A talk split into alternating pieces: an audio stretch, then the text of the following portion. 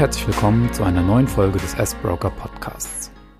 Mein Name ist André Sages und ich verantworte die Presse- und Öffentlichkeitsarbeit beim Sparkassenbroker. Virtuell zugeschaltet ist mir auch heute wieder Mike Thielen, Senior Product Manager beim Sparkassenbroker. Hallo Mike. Hallo André. Hallo liebe Zuhörerinnen und Zuhörer.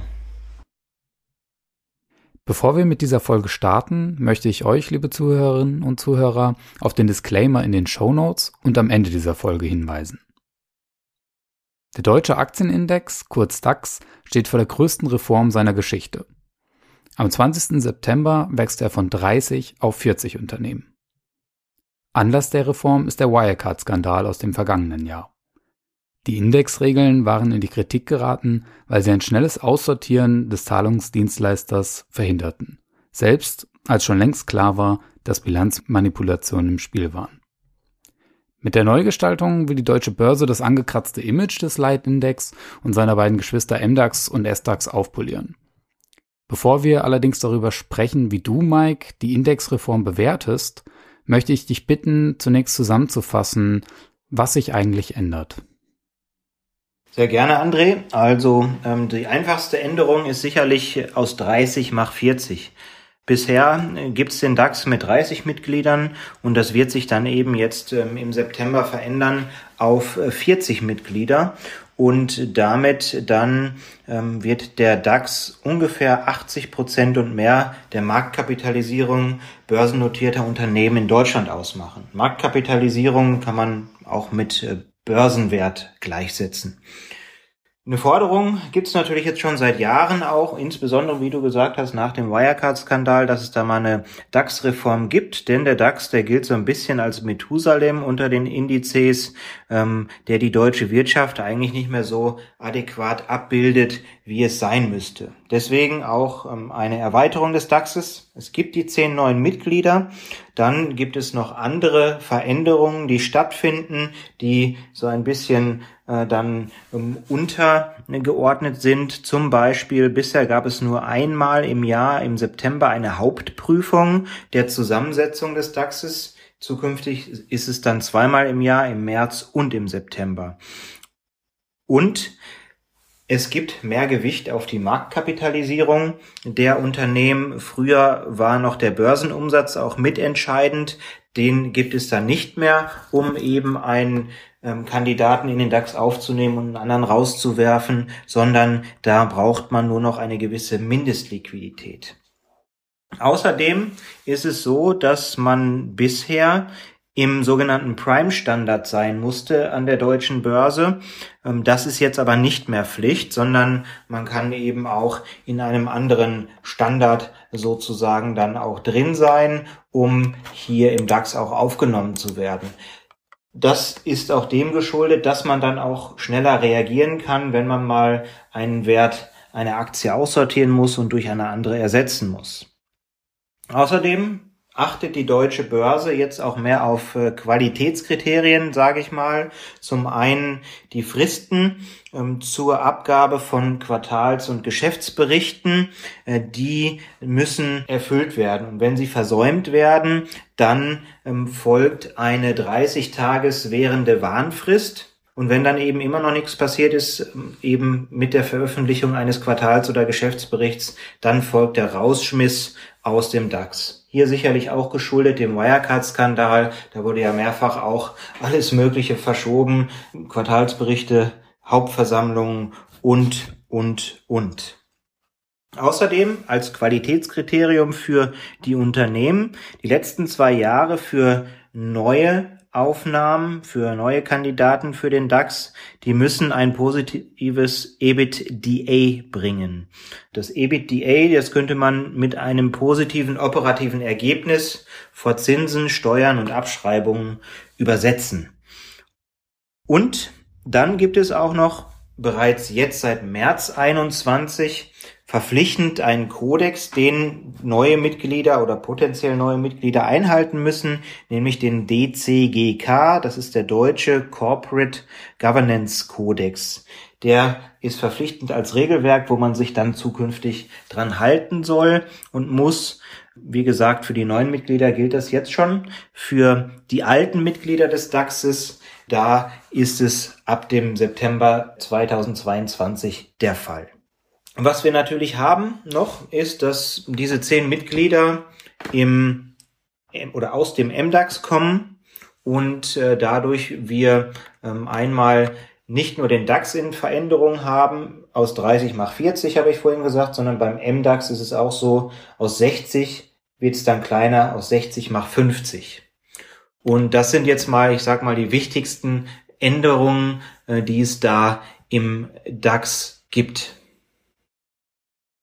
Das ist ja doch eine, eine Vielzahl von Veränderungen.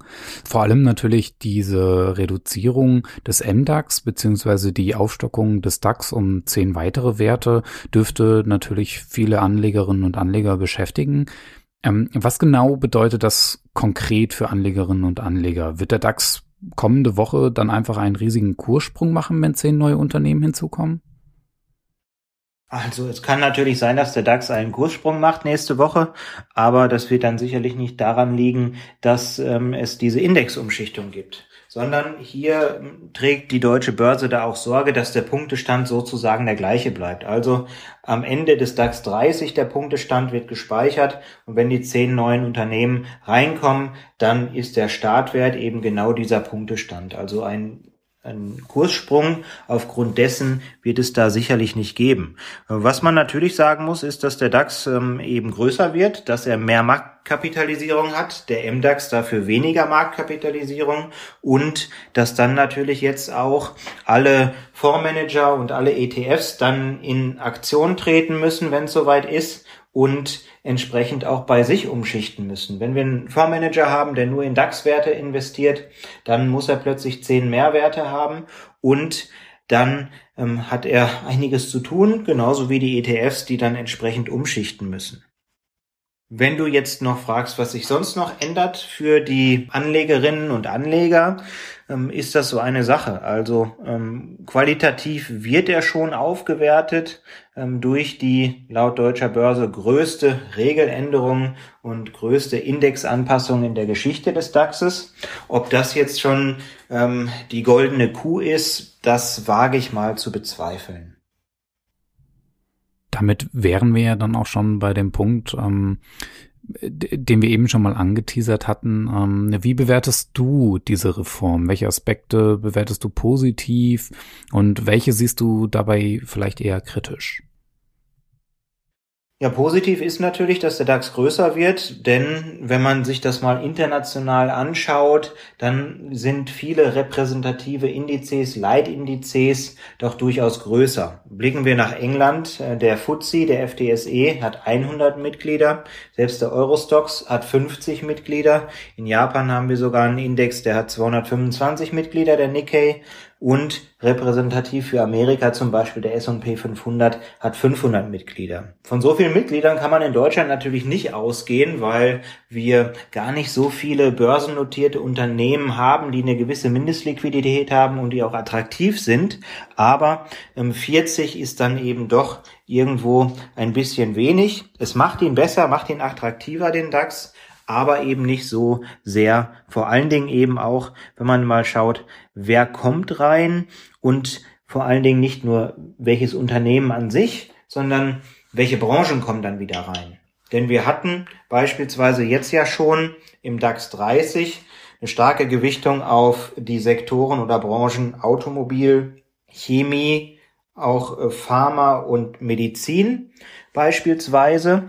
Und das wird jetzt quasi nochmal aufgewertet dadurch, dass wir beispielsweise Brenntag als Spezialchemiekonzern reinbekommen, Kia Gen, die ja auch im Bereich äh, Biotech Pharma unterwegs sind, die hier jetzt nicht das Rad neu erfinden. Dazu haben wir mit Puma einen Sportartikelhersteller, da haben wir schon Adidas drin und wir haben mit Porsche auch wieder die zwar ein, die Holding und nicht der Automobilhersteller an sich, aber die Holding, die auch mit reinkommt und wo man sich tatsächlich fragen muss, was gibt das für einen Sinn? Wenn man sich nämlich die Kursentwicklung zwischen VW, Volkswagen Vorzüge anschaut und Porsche, dann haben wir quasi eine äh, Korrelation von eins, sprich eine sehr, sehr starke Gleichläufigkeit und das macht ja gar keinen Sinn, zwei Aktien, die ähm, genau gleich laufen, im Index zu haben.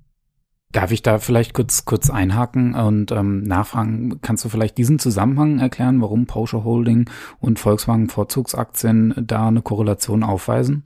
Das dürfte wahrscheinlich nicht jedem bekannt sein. Ja, also ähm, Porsche Holding und VW gehören sozusagen zum gleichen Konstrukt, denn es gab mal vor einiger Zeit, vor es dürften jetzt 13, 14 Jahre dürfte es her gewesen sein oder 12 Jahre, ähm, da gab es mal den Übernahmeversuch von Porsche VW zu übernehmen. Und am Ende ist es genau andersrum gekommen. Äh, VW hat Porsche übernommen und die Aktien, die beiden, äh, die gibt es jetzt. Porsche Holding hat eben viel auch Anteil an VW und da führt das eine eben dann auch zum anderen, wenn man sich das anschaut. Und daher ist es für mich ein bisschen sinnbefreit, das muss ich so klar sagen, dass man da Porsche auch noch aufnimmt, äh, wenn man dann eben auch schon VW drin hat. Da hätte ich mir entweder oder gewünscht auch vor dem Hintergrund, dass wir schon so viele Automobilhersteller und Zulieferer drin haben. Wir haben ja nicht nur Porsche und VW dann, sondern wir haben BMW, wir haben Daimler, wir haben auch Continental als Zuliefer.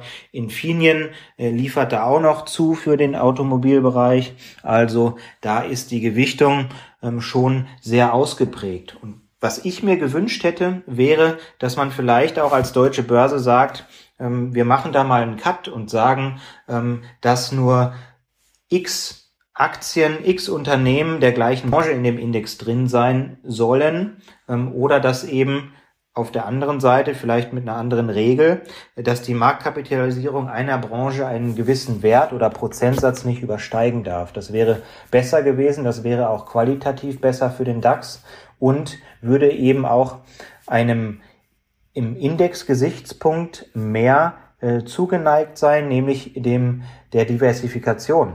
Man möchte ja in einen Index investieren, damit man eben diversifiziert ist. Und das hat man im DAX eben nicht so wirklich auch durch die Reform dazu gewonnen. Durch eben immer noch Automobil, durch Chemie, was auch noch reinkommt und so weiter. Da gäbe es noch Nachholbedarf aus meiner Sicht. Es gibt aber natürlich trotzdem ein paar Aktien, die den äh, DAX jetzt doch noch etwas interessanter machen. Damit sind wir ja auch schon bei der ganz wichtigen Frage, die natürlich auch viele Anlegerinnen und Anleger dann umgetrieben hat in den letzten Tagen bzw. Wochen. Welche zehn neuen Unternehmen wird es denn ab dem 20. September im DAX geben? Ja, jetzt testest du mein Gedächtnis, ob ich die noch alle drauf habe. Ähm, aber ich fange mal Versuch, oder ich versuche es zumindest mal alphabetisch zu machen. Ähm, wir haben die Airbus, die reinkommt. Hier haben wir auch schon die MTU Aero Engines drin, die beim Thema Flug und äh, Flugzeugteile-Zulieferer zum Beispiel dabei ist. Jetzt haben wir mit Airbus einen Flugzeugbauer, also da haben wir auch ähnliche Branchen dabei. Die Brenntag hatte ich vorhin schon erwähnt, Spezialchemiekonzern kommt neu rein. HelloFresh haben wir so im DAX noch nicht gehabt. Ähm, da kann man ja äh, quasi Lebensmittel und Gerichte bestellen, ähm, um dann eben hier äh, kochen zu können mit Anleitung. Hm, das ist spannend. Da wird HelloFresh auch äh, Supermärkte eröffnen in Zukunft und hat auch schon in einigen Ländern welche eröffnet. Also so ein Unternehmen haben wir tatsächlich noch nicht im DAX. Dann die schon angesprochene Porsche. Ja, da muss ich nicht mehr viel zu sagen. Da habe ich, glaube ich, schon alles gesagt. Puma ist auch noch drin. Dann haben wir die, jetzt muss ich kurz mal überlegen, die Kia Gen müsste es sein im Alphabet weiter, äh, die reinkommt. Sartorius. Sartorius natürlich hochspannendes Unternehmen, auch ähm, durch die Corona-Krise nochmal bekannter geworden, denn an diesem Laborspezialisten kommt ja keiner dran vorbei, wenn es eben um zum Beispiel Impfstoffherstellung an, ähm, geht. Und daher Sartorius sicherlich auch ein Gewinn für den DAX, insbesondere wenn die Kursentwicklung sich ähnlich auch etablieren kann, wie sie in der Vergangenheit war. Denn da hatten wir tatsächlich eine recht stabile Kursentwicklung auch über Jahrzehnte, muss man da mittlerweile sagen. Als nächstes Siemens Healthineers. Und Siemens Healthineers ähm, vereinigt quasi die alte Siemens wieder. Wir haben ähm, vor einiger Zeit die Siemens gehabt, die ein paar Spin-offs gemacht hat. Das war Siemens Healthineers und das war zum Beispiel auch Siemens Energy. Siemens Energy wurde schon aufgenommen in den DAX in der Vergangenheit. Jetzt kommt Siemens Healthineers dazu und ähm, das macht dann das Trio sozusagen wieder komplett. Simrise kommt mit rein, Duftstoffhersteller ähm, und damit eben auch so ein Unternehmen, was es in der Form im DAX nicht gibt, auch gut. Und zu guter Letzt ähm, beim Buchstaben Z sind wir tatsächlich auch angelangt. Da ist es die Zalando, ähm, auch eine, muss man mittlerweile sagen, deutsche Erfolgsgeschichte, äh, die da mal gegründet wurde, immer mal wieder ein bisschen belächelt wurde. Da fällt mir auch immer wieder ein, dass das so ein ähnliches ähm, so eine ähnliche Argumentation immer wieder war wie bei Amazon, muss man sagen. Ne? Da hat man immer wieder gesagt, Zalando schreibt nur Verluste, ähm, Zalando ähm, will immer alles auf Wachstum machen, aber wo sind die Gewinne? Und mittlerweile sieht man, die Gewinne sind da und es wird wahrscheinlich sehr, sehr schwer werden für Zalando, dass man da nochmal einen Verlust ja auch hinbekommt durch die guten auch ähm, Geschäfte, die man gemacht hat und die gute Strategie, die man sich aufgesetzt hat. Und so war es ja damals bei Amazon auch, äh, dass man da immer wieder kritisiert hat, auch in Quartals- und Jahresberichten, dass Amazon Geld verbrennen würde. Und wenn man heutzutage mal auf Amazon schaut, wie viel Milliarden die eigentlich auch als Quartalsgewinn ausweisen, ähm, da muss man sagen, Jeff Bezos, Jeff Bezos hat alles richtig gemacht. Und ähm, mal gucken, wie es bei Zalando weitergeht. Ähm, ich will das jetzt nicht komplett mit Amazon vergleichen, aber ähm, hier haben wir, wie gesagt, eine deutsche Erfolgsgeschichte und ich glaube, es wäre für alle ganz gut, wenn die auch weitergehen würde. Man merkt regelrecht, Mike, dass es dir unter den Fingernägeln brennt, noch mehr zu den Auf- und Absteigern im DAX, MDAX und SDAX zu sagen. Und das hast du unter anderem auch schon oder wirst es auch noch in ähm, den folgenden Wochen und immer wieder natürlich machen, und zwar in Marktanalyse Live. Deswegen hier auch nochmal der Verweis auf das Webseminar mit Mike Thielen, immer mittwochs von 18 bis 19.30 Uhr. Den Link zur Anmeldung findet ihr hier bei uns im Podcast in den Show Notes. Was bedeutet die DAX-Reform neben diesen Aufsteigern, die es in den DAX gibt, denn dann für den M&S DAX? Du hattest eben schon mal von der ja, Verkleinerung, manche nennen sie auch die Verzwergung ähm, des, des MDAX gesprochen. Fangen wir mal mit dem S-DAX an. Das ist nämlich einfach. Beim S-DAX gibt es nicht viele Veränderungen, daher können wir das schnell ad acta legen. Ähm, da ist eigentlich sozusagen alles beim Alten, außer dass auch mal wieder ein paar Unternehmen rausfliegen und neu reinkommen. Aber wie du gerade schon gesagt hast, der MDAX, der wird da tatsächlich qualitativ ein wenig links liegen gelassen, denn es wird kleiner, einmal von der reinen Anzahl der Unternehmen. Zehn steigen ja auf in den DAX und ähm, es gibt nicht mehr 60 Unternehmen dann äh, zukünftig im MDAX, sondern nur noch 50. Wir hatten früher schon mal den MDAX mit 50 Unternehmen. Ähm, nach einer Reform, die es da vor ein paar Jahren gab, ist es auf 60 angewachsen. Jetzt also wieder zurück zu 50. Und man muss ganz klar sagen, durch diese Aufsteiger verliert der MDAX 300 Milliarden an Marktkapitalisierung, an Börsenwert. Und das ist zumindest Stand heute mit der Zusammensetzung rund die Hälfte der gesamten Marktkapitalisierung dieses Index. Also muss man ganz klar sagen, ja, eine Verzwergung findet statt. Wenn der DAX dann plötzlich mehr als 80 Prozent der Marktkapitalisierung für sich vereinnahmt, dann wird der MDAX kleiner und ähm, es ist dann eben so, dass wir auch hier vielleicht das ein oder andere Qualitätsunternehmen verlieren im MDAX. Und da muss man dann auch schauen, wo die Reise hingeht.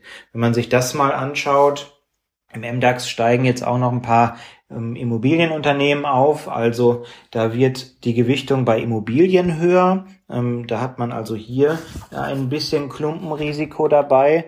Ähm, dazu, wie gesagt, die Qualität, die flöten geht das ist alles nicht so toll für den MDAX. Da muss man die weitere Reise mal anschauen. Was natürlich spannend sein kann, ist, wenn kleinere Unternehmen dazukommen, aufsteigen, können das solche Hidden Champions sein, versteckte Gewinner sozusagen, wo man dann auch mal drauf schauen sollte. Auf die dritte Reihe, die mal in die zweite Reihe kommt, das könnte also auch eine Chance sein. Man muss ja nicht immer nur das Risiko sehen, sondern auch die Chance dabei. Das war jetzt eine ganz schöne Menge zum DAX, zum MDAX, zum SDAX von dir, Mike. Ähm, natürlich auch noch die, die Wertung ähm, äh, oder die Bewertung ähm, dieser Reform. Vielleicht kannst du das nochmal noch mal für unsere Zuhörerinnen und Zuhörer ähm, ein wenig knapper zusammenfassen. Was ist, was ist dein Fazit dieser Reform? Ja, mein persönliches Fazit ist, es ist ein Schritt in die richtige Richtung, aber eben nicht der große Wurf, den ich mir auch gewünscht hätte. Der DAX hat ein wenig an Qualität dazu gewonnen. Der DAX hat aber es eben dadurch nicht geschafft, die Klumpenrisiken zu verringern durch die Branchen wie Automobil, wie Chemie jetzt, um einfach mal die beiden zu nennen, ähm, die ein bisschen zu verkleinern. Und Tech ist da immer noch Mangelware. Wenn wir uns das anschauen, wir haben eine SAP drin. Infineon kann man irgendwo auch als Tech mit bezeichnen, aber ähm, andere Unternehmen, äh, die im MDAX als Tech-Werte dann auch genannt werden können, wie Bechtle zum Beispiel, IT-Dienstleister ist das und andere, die bleiben weiterhin im MDAX. Vielleicht wird es da zukünftig mal äh, sein, dass so jemand auch aufsteigt. Dann würde man den DAX dann qualitativ noch mehr aufwerten. Also ja, Fazit besser, aber eben nicht der große Wurf, den sich viele und ich auch gewünscht hätten. Ich danke dir, Mike, dass du uns für eine weitere Folge des S-Broker Podcasts mit deiner Expertise zur Verfügung standest.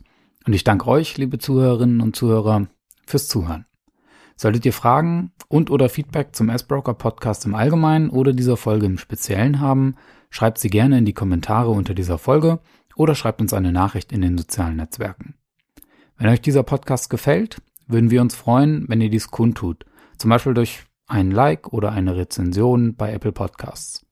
Auf diese Weise macht ihr auch andere auf unserem Podcast aufmerksam und helft ihnen, ihre Anlageentscheidung auf ein solideres Fundament zu stellen.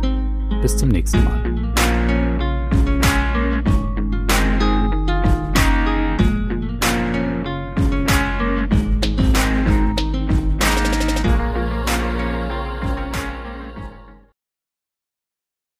Diese Informationen dienen ausschließlich Informations- und Demonstrationszwecken sowie der Unterstützung Ihrer selbstständigen Anlageentscheidung. Sie stellen weder eine Empfehlung noch eine Beratung bzw. ein Angebot zum Kaufen, Halten oder Verkaufen von Finanzinstrumenten dar. Zudem handelt es sich um keine Finanzanalyse im Sinne des Wertpapierhandelsgesetzes. Die Informationen wurden sorgfältig aus öffentlich zugänglichen Quellen zusammengestellt, die S-Broker AG und Co. KG für zuverlässig hält. Eine Gewähr für die Richtigkeit, Vollständigkeit und Aktualität kann jedoch nicht übernommen werden. Enthaltene Einschätzungen und Bewertungen reflektieren alleine die Meinung des Erstellers, Gesprächspartners bzw. Verfassers zum Zeitpunkt ihrer Erstellung. Die S-Broker AG und Co. KG macht sich diese ausdrücklich nicht zu eigen. Die S-Broker AG und Co. KG erstellt keine eigenen Finanzanalysen, sondern gibt diese lediglich inhaltlich unverändert weiter.